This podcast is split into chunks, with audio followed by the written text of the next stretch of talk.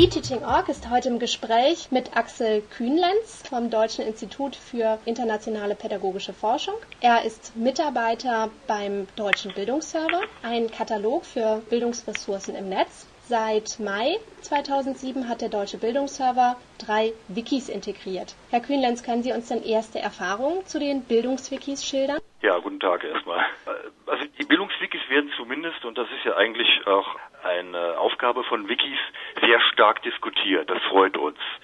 In diversen bildungsrelevanten Blogs im Internet wird gerade diskutiert, brauchen wir ein Bildungswiki. Das liegt vor allem daran, dass wir eines dieser Wikis, das nennt sich Bildungslexikon, als Fork aus der Wikipedia extrahiert haben. Eine Fork zum Thema Pädagogik und Bildung. Wir waren selbst anfangs im, im, Zweifel, ob man nicht direkt in die Enzyklopädie einarbeiten sollte oder ob wir einen Fokus für unsere eigene Community, die sich mit den Themen Pädagogik und Bildung befasst, anbieten sollen. Wir haben uns für Letzteres entschieden und wie gesagt, das ist erst sehr kurz im Netz seit Mai.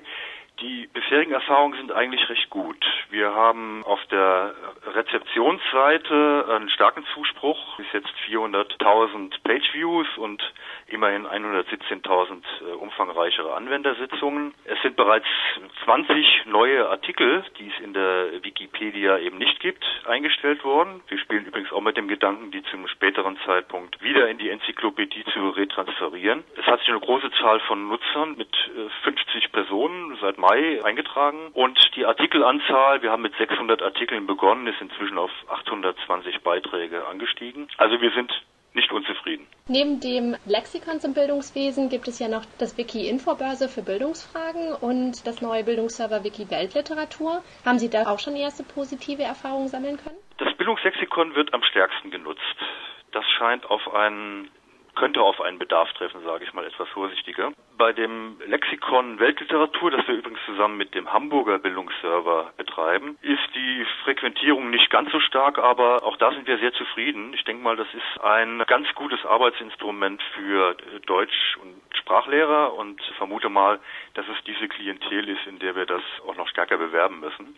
Was die Infobörse Bildung anbelangt, auch hier die lesenden äh, Zugriffe sehr stark, aber zu unserem Erstaunen wenig aktive Stellungnahmen von Nutzern. Hier überlegen wir, ob vielleicht das Medium nicht ganz richtig gewählt ist und ob wir das Wiki in, eher in Form eines Blogs, weil hier die die Schwelle, sich zu äußern, uns geringer erscheint, ähm, relaunchen werden. Aber es ist alles noch zu früh. Äh, wie gesagt, diese Angebote sind seit Ende Mai erst im Netz. Wir beobachten das eine Weile und werten das aus und dann werden wir weitersehen. Plant der Deutsche Bildungsserver denn weitere Web 2.0 Anwendungen?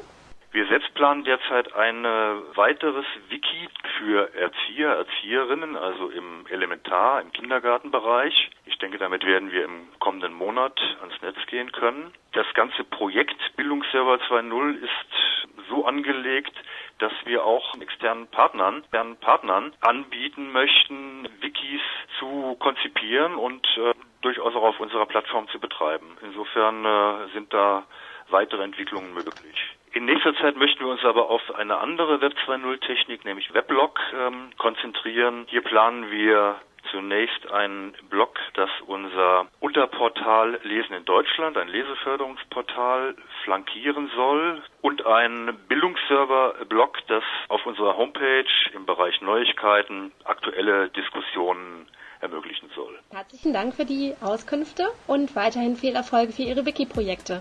Bitte sehr.